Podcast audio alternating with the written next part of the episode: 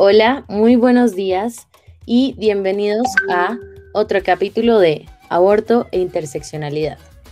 Hoy vamos a ver esto desde la lucha feminista. Tenemos una gran invitada que es María Camila Hartman, estudiante de Derecho de la Universidad Javeriana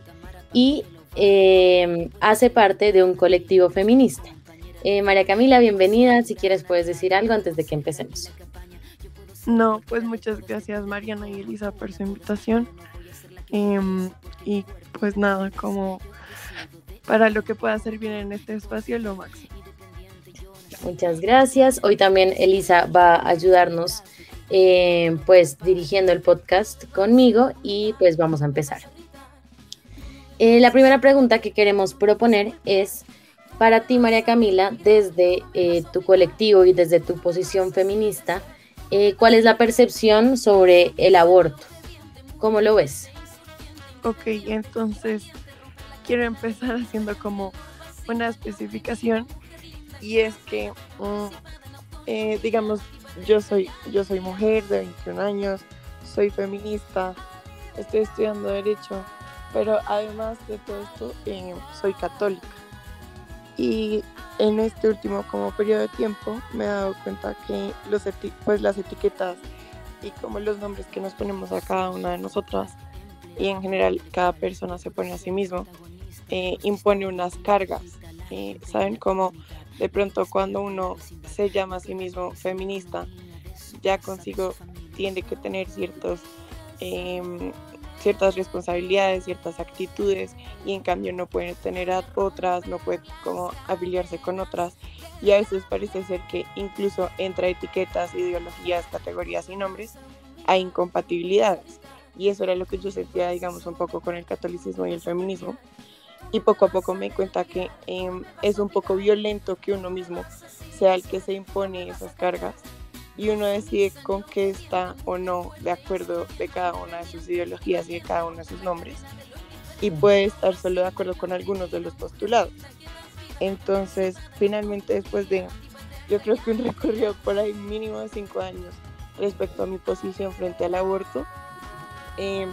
tengo una posición eh, pública en cuanto a la esfera pública y legal del, del aborto y es obviamente legalizar la práctica eh, más no regularla, ¿no? Porque eso ya es entrar en otra discusión en donde otra vez es el hombre y es el derecho manejando el cuerpo de la mujer, pero creo yo que sí se debería legalizar y que igual estar a favor de la legalización nunca es, estar a favor del aborto en general. No es que las personas que estemos a favor después de la legalización y, y, la práctica del mismo queramos pues que todas las mujeres aborten, sino que siempre está la última rayo a la que puedan acudir las mujeres en caso tal de necesitar. Es cierto. Yo también creo que eh, encasillar ciertas posiciones hace que, que, de pronto se caigan ciertas imágenes, ¿no? Porque si uno eh, dice que está totalmente en ese mismo aspecto y después con algo, no, entonces uno ya no, no entra dentro de esa casilla que es la coherencia, ¿no? Y yo siento que la coherencia es algo que uno va construyendo y es personal y, y, eso entra también en el feminismo y pues todo lo que tú decías, ¿no? Sí, de acuerdo. Aparte, esas categorías y esos nombres en general, las etiquetas, son como un método que tiene en general el sistema y pues el, el derecho a mi concepción eh, de, de oprimir, categorizar y organizar pero es muy violento porque ni siquiera lo hace de manera externa, sino que es uno, uno mismo como su propio represor y opresor, ¿saben? Como son las cargas que uno mismo se impone. Entonces hay que identificar su identidad como uno quiere y como un ente que se está construyendo y no construido. De acuerdo. De acuerdo, me parece muy interesante también como ese enfoque desde pues desde tener creencias católicas, ¿no? Que también puede, o sea, como que es eh, se ha considerado como un factor que puede ser muy conflictivo, eh, como en la lucha o como en el aborto y en las eh, diferentes ideologías que hay alrededor de este. Entonces me parece que desde ese lado también esa perspectiva aporta muchísimo pues a lo que estamos buscando con este podcast, que es como ver las diferentes partes que, que conforman este debate del aborto. Em, la tercera, la siguiente pregunta sería, ¿consideras que la ley actual sobre aborto en Colombia tiene en cuenta las interseccionalidades de la mujer en el país? O sea, como las desigualdades y, como las diferentes realidades que viven las mujeres en Colombia actualmente? Eh, pues bueno, como en cuanto a, a ley, ley, me parece que el hecho de que sea solo una sentencia de la Corte Constitucional la que esté regulando esto y según entiendo yo solo un, una cartilla del Ministerio de Salud y que más allá de eso no haya una ley eh, como aprobada por el Congreso y demás, como si ha dejado muchos factores afuera en el debate que se tiene que tener en un pues, debate legislativo, ¿cierto? Y en general, no, yo considero que no se tiene en cuenta toda la interseccionalidad de las mujeres del país, pero no solo desde un ámbito de clase, eh, porque claro está que eh, las mujeres que digamos, con mejores posiciones socioeconómicas, tienen mayor posibilidad de acceder a este tipo de figuras eh, de manera más sana, saludable y pues como segura, a diferencia, digamos, a las otras mujeres de estrato socioeconómico mucho más bajos, pero eso hablando, digamos, de ciudades como Bogotá, pero pues mm, digamos que la ley no tiene en cuenta y en general a mi perspectiva otra vez el derecho no tiene en cuenta muchas veces Em, como que Colombia es un país en su mayoría rural y muchas de las mujeres a las que afecta esta toma de decisiones ni se enteran que existen estas tres causales.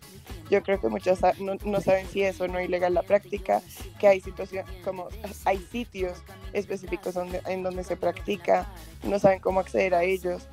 y además no solo otra vez no solo por raza socioeconómico o rural y urbano, sino incluso dentro del mismo género. Y es que incluso eso también a veces es, es como una falla de la lucha feminista de algunos colectivos, porque no quiero generalizar, pero que el aborto no es solo para mujeres, sino para, para personas con útero, que puede que no siempre sean identificadas en, en el género femenino.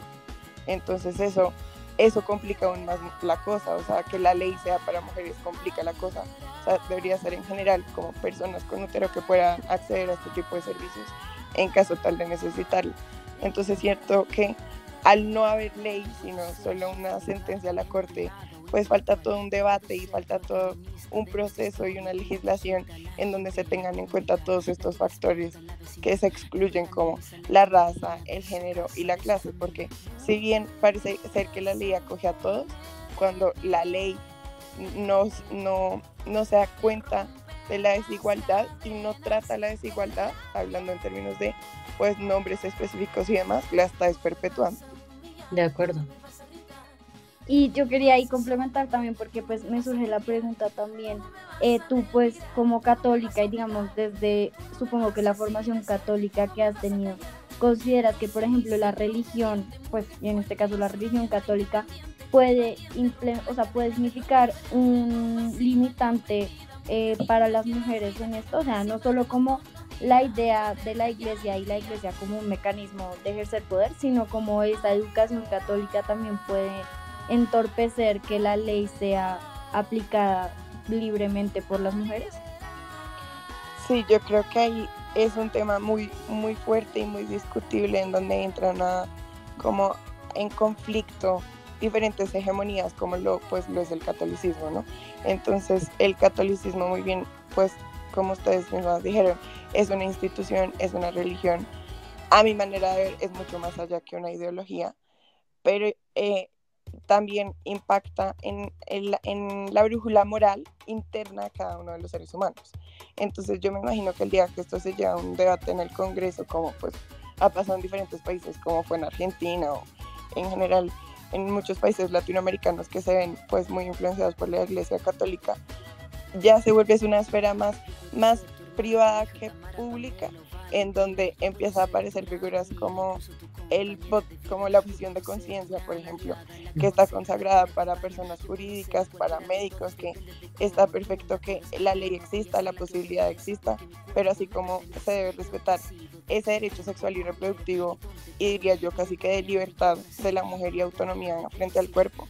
también existe. Entonces el, el derecho a la libertad de culto y aún no permanecer coherente con ello. Y siento yo que sí, la religión tiene todo que ver no solo en la esfera pública, sino en lo privado, y que una mujer, seguramente yo no creo que sea tan fácil para ninguna mujer tomar este tipo de decisiones y llegar a realizar el procedimiento, eso toma mucha valentía, mucho esfuerzo y un proceso demasiado largo, pero especialmente para una mujer católica, en donde como se ha venido como mostrando a lo largo de la historia y desde las posiciones de la misma institución, puede sentir en algún momento que, que, va a ser excluida de algo que a mi manera de ver y como lo he llevado yo en mi vida, da un sentido de vida. El catolicismo en mi vida pues es eso, es como un motor de vida, eh, es, una experiencia, es una esperanza, es una trascendencia, es una propuesta de cómo vivir. Entonces pues debe, debe ser una situación y es una situación en donde pues conflictúan varios, varios de los valores de las personas y especialmente de una persona católica. De acuerdo, además yo también siento que, pues sí, lo que tú estabas diciendo es totalmente cierto. Y con lo que decía Elisa, yo siento que también esa educación que a uno pues lo forma, porque yo también soy católica y feminista y pues yo la verdad sí estoy como a favor del aborto, pero creo que digamos que uno al pensarlo en situaciones personales, uno sí está pues como, sí es, tiene muy en cuenta esa educación y ese cargo de conciencia que pues también te da el, el, el, catolicismo, que no significa algo malo y es algo muy bueno, pero también eso hace que uno piense dos veces, digamos, este tema, ¿no? Y que pues también se, se pues uno esté sometido a ciertas culpas que, que pueden venir con eso, pues personalmente, ¿no? Eh, la última pregunta que te queremos hacer, eh, porque ya casi se nos acaba nuestro tiempo, es que cuáles crees que son las consecuencias que una mujer asume eh, con el aborto en temas sociales, pueden ser legales, pueden ser médicos, pues todos esos como cuáles crees desde tu punto de vista de mujer. Y pues como decías, desde persona con útero, que, que pues a las que nos sometemos. Uy, no, yo creo que en cualquier como esfera y por donde uno lo vea, eso tiene muchas repercusiones y ojalá pues cada vez sean menos, pero eh, internamente pues yo me imagino que eso tiene que tener, digamos, cuando una, una persona tiene su proceso como en conflicto como con la religión, como el catolicismo, seguramente tendrá muchos, muchos, de pronto y ojalá no, pero tendrá un proceso de culpa, de cargo de conciencia, em, de incluso dolor con su propio cuerpo, eh, falta reconocimiento e, e, identidad con el mismo, eh, psicológicamente, pues tengo claro que igual eso implica también eh, y tiene muchísimos otros efectos médicos, o sea, médicos y pues fisiológicamente y en serio para el cuerpo también es un procedimiento muy agresivo, em, hormonalmente hablando. Y, y, eso también, en parte por eso, pues estamos a favor de la legalización, ¿no? Para que cada vez este procedimiento sea lo más seguro, eh, sano, y demás posible, porque eh, las prácticas ordinarias que se han hecho en sitios clandestinos, pues siempre han terminado eh, en unas situaciones muy desafortunadas para la persona que eh, lleva el proceso. Además, socialmente se expone a unas consecuencias de represión, de exclusión, de discriminación, de juicios. digamos, la Iglesia Católica hasta un año antes del año de la misericordia seguía en su derecho canónico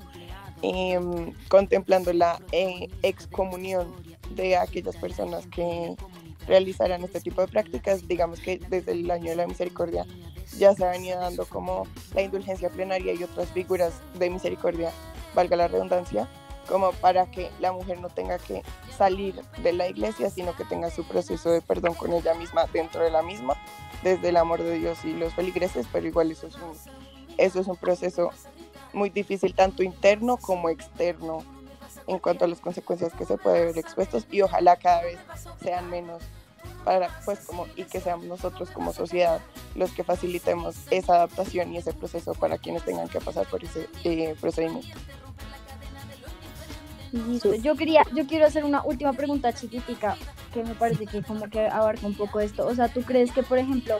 la iglesia y la religión tiene un como que cumple un papel fundamental, por ejemplo, en el debate del aborto, o sea, que debería ser incluido o excluido de ese debate. yo creo que en cuanto a debate legal debe ser excluido porque somos un, un Estado laico y precisamente cada uno tiene una libertad de culto en el que no se debería haber afectado en la esfera pública y digamos en una constitución o en una ley que nos afecte a todos y a todas, no debería tener en cuenta eh, la religión como tal y mucho menos una religión específica, por lo mismo que todos tenemos la libertad de elegirla. Eh, pero digamos que estoy de acuerdo con figuras como la objeción de conciencia, en donde igual el derecho a elegir según tu religión Em, siga en pie y no se vea tampoco vulnerado eh, por el conflicto con otros derechos. De acuerdo.